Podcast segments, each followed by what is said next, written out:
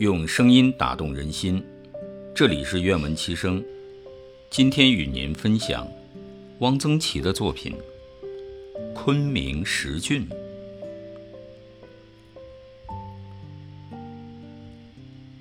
我在昆明住过七年，离开已四十多年，忘不了昆明的郡子。雨季一到，诸郡皆出。空气里到处是菌子气味儿，无论贫富，都能吃到菌子。常见的是牛肝菌、青头菌。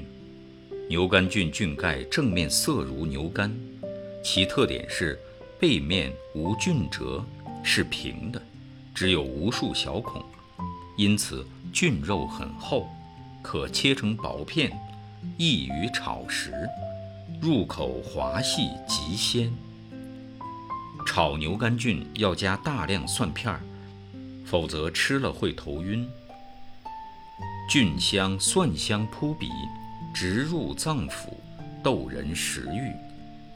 牛肝菌价极廉，西南联大的大食堂的饭桌上都能有一盘。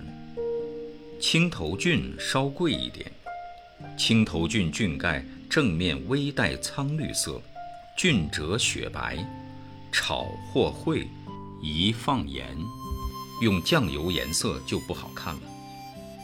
一般都认为青头菌格韵较高，但也有人偏嗜牛肝菌，以其滋味更为强烈浓厚。最名贵的是鸡枞。鸡枞之名甚奇怪，枞字别处少见，一般字典上查不到。为什么叫鸡枞？众说不一。有人说，鸡枞的菌盖开散后，样子像公鸡脖子上的毛，鸡枞没有根据。我见过未经熟制的鸡枞，样子并不像鸡枞。果系如此。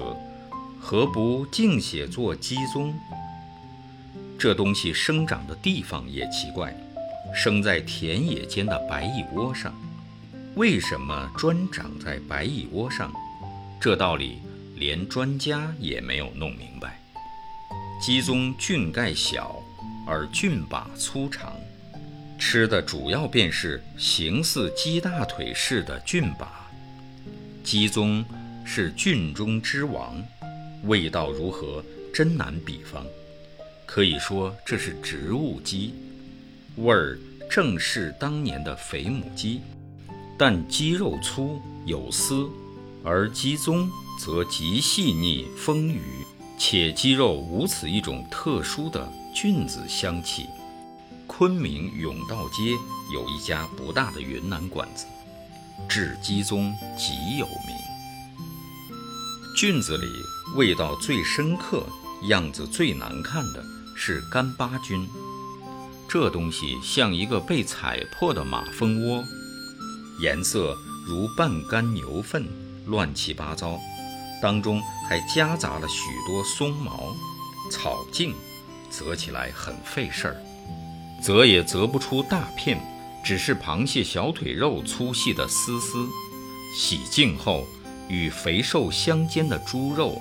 青辣椒同炒，入口细嚼，半天说不出话来，只觉得世界上还有这么好吃的东西。干巴菌菌也，但有陈年宣威火腿香味儿，宁波糟白鱼响香味儿，苏州风鸡香味儿，南京鸭胗干香味儿，且杂有松毛的清香气味儿。干巴菌晾干。与辣椒同腌，可久藏，味儿与鲜食无异。样子最好看的是鸡油菌，个个正圆，银圆大，嫩黄色，但据说不好吃。干巴菌和鸡油菌，一个重吃不重看，一个重看不重吃。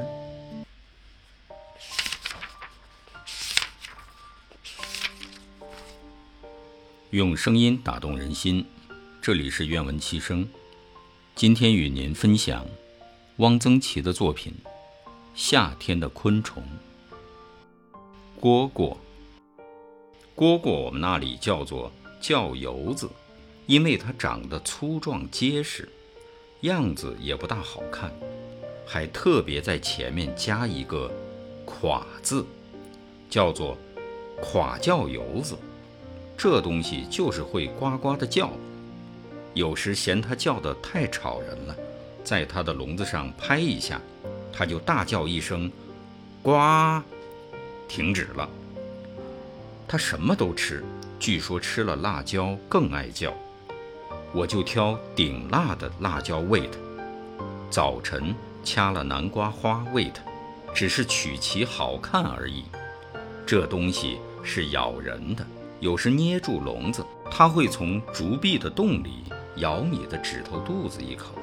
别有一种秋叫游子，叫晚出，体小。通身碧绿如玻璃料，叫声清脆。秋叫游子养在牛角做的圆盒中，顶面有一块玻璃，我能自己做这种牛角盒子。要紧的是弄出一块大小合适的圆玻璃，把玻璃放在水盒里，用剪子剪，则不碎裂。秋叫油子的价钱比垮叫油子贵得多，养好了可以越冬。叫油子是可以吃的，得是三乙的，腹大多子，扔在枯树枝火中，一会儿就熟了，味极似虾。蝉，蝉大别有三类，一种是海溜。最大色黑，叫声洪亮，这是蝉里的楚霸王，生命力很强。我曾捉了一只，养在一个断了发条的旧座钟里，活了好多天。一种是嘟溜，体较小，绿色而有点荧光，样子最好看，叫声也好听，嘟溜，嘟溜，嘟溜。一种叫鸡溜。最小暗褐色，也是因其叫声而得名。蝉喜欢栖息在柳树上，古人常话“高柳鸣蝉”是有道理的。北京的孩子捉蝉用粘杆，竹竿头上涂了粘胶；我们小时候则用蜘蛛网，选一根结实的长芦苇，一头撅成三角形，用线缚住。看见有大蜘蛛网，就一搅，三角里落满了蜘蛛网，很粘。瞅准了一只蝉，轻轻一舞，蝉的翅膀就被粘住了。佝偻丈人成条，不知道用的是什么工具。蜻蜓，家乡的蜻蜓有三种。一种极大，头胸浓绿色，腹部有黑色的环纹，尾部两侧有格质的小圆片，叫做绿豆缸。这家伙厉害得很，飞时巨大的翅膀磨得嚓嚓的响，或捉之至室内，它会对着窗玻璃猛撞。一种极常见的蜻蜓，有灰蓝色和绿色的。蜻蜓的眼睛很尖，但到黄昏后眼力就有点不济。它们栖息着不动，从后面轻轻伸手，一捏就能捏住。玩蜻蜓有一种恶作剧的玩法：掐一根狗尾巴草，把草茎插进蜻蜓的屁股，一撒手，蜻蜓就带着狗尾草的穗子飞了。一种是红蜻蜓。不知道什么道理，说这是灶王爷的马。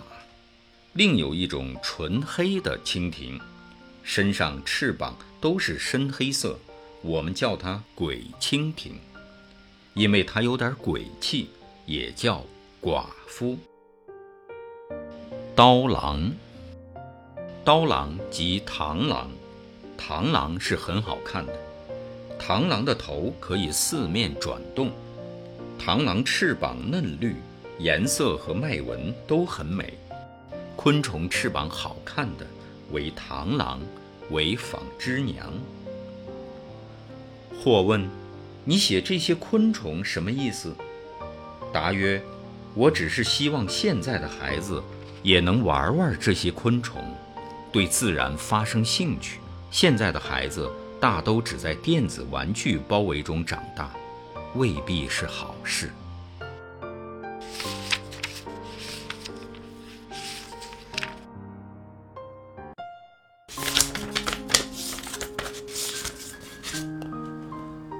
愿闻其声的朋友们，大家好，今天与您分享娄宇烈先生的《中国文化的根本精神》，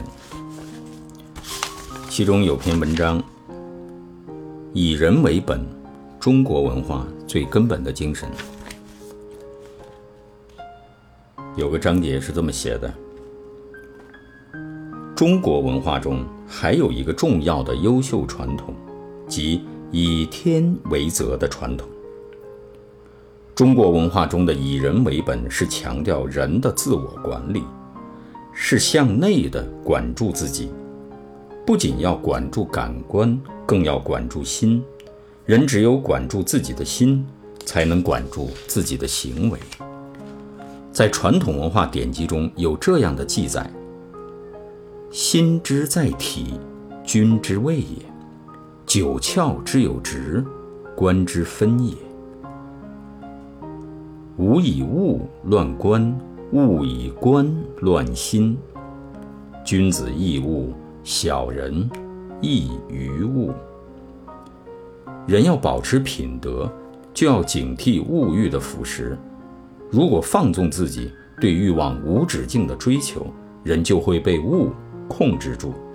丧失自己的独立性、主体性、能动性，而成为物的奴隶。中国文化中，另一个重要传统是以天为则。孔子说：“大哉，尧之为君也！巍巍乎！为天为大，为尧则之。”中国人非常强调以天地为榜样，向天地学习。如果去孔庙，人们就可以看到，我们是用德配天地、德谋天地来赞扬孔子的圣人的品德，能够与天地相配，与天地一样高明博厚。从另一个角度来讲，人绝对不能去做万物的主宰，相反，恰恰是要向天地万物学习。道家讲的“道法自然”也是如此。自然不是如今所说自然界的概念，而是说事物的自然而然、本然的状态。值得我们学习的道法自然，就是强调人应尊重事物的本然状态。天地有很多值得我们学习的品德。我们看到天地从来没有因为喜欢不喜欢而舍弃一些东西。天上的太阳、月亮、星星。都是普照万物的，天无私覆，地无私载，日月无私照。天地是这样的广大无私，包容万物。人类首先就要学习天地的这些品德。很多人说中国的文化讲的是天人合一，其实更准确的说，应当是天人合德。即人与天在德行上的一致。天地是非常诚信的。孔子说：“天何言哉？四时行焉，百物生焉。天何言哉？”用一个字来形容天，就是诚。中庸里讲：“诚者，天之道也；诚之者，人之道也。”孟子也说。成者，天之道也；思成者，人之道也。这也就是说，人道是从天道学来的。天道是成，因此人也要成。这一说法，在《周易》观卦团传里也可以得到印证。观天之神道，而四时不特。圣人以神道设教，而天下服矣。这里的神不是造物主的神，阴阳不测之谓神，知变化之道者，其知神之所为乎？在中国传统文化中，神最根本的含义是指万物的变化。过去我们把神道设教曲解得一塌糊涂。以为这四个字是讲台出一个神秘的高高在上的神来教化大家，其实这里一点神秘主义都没有。我们观察天的变化之道，看到春夏秋冬四时是没有差错的，这就是成。圣人按照天的神道成来教化民众，天下就太平了。从某种意义上讲。人最主要的德行，都是从天地中学来的。好，今天的读书分享就到这里，谢谢大家。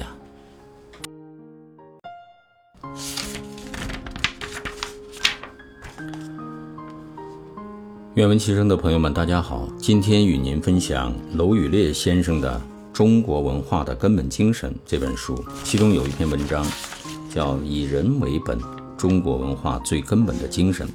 有一个章节是这么写的：我们不仅要向天地学习，还要向万物学习。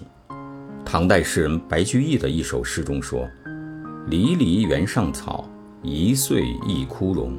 野火烧不尽，春风吹又生。”这是要人们学习小草顽强的精神。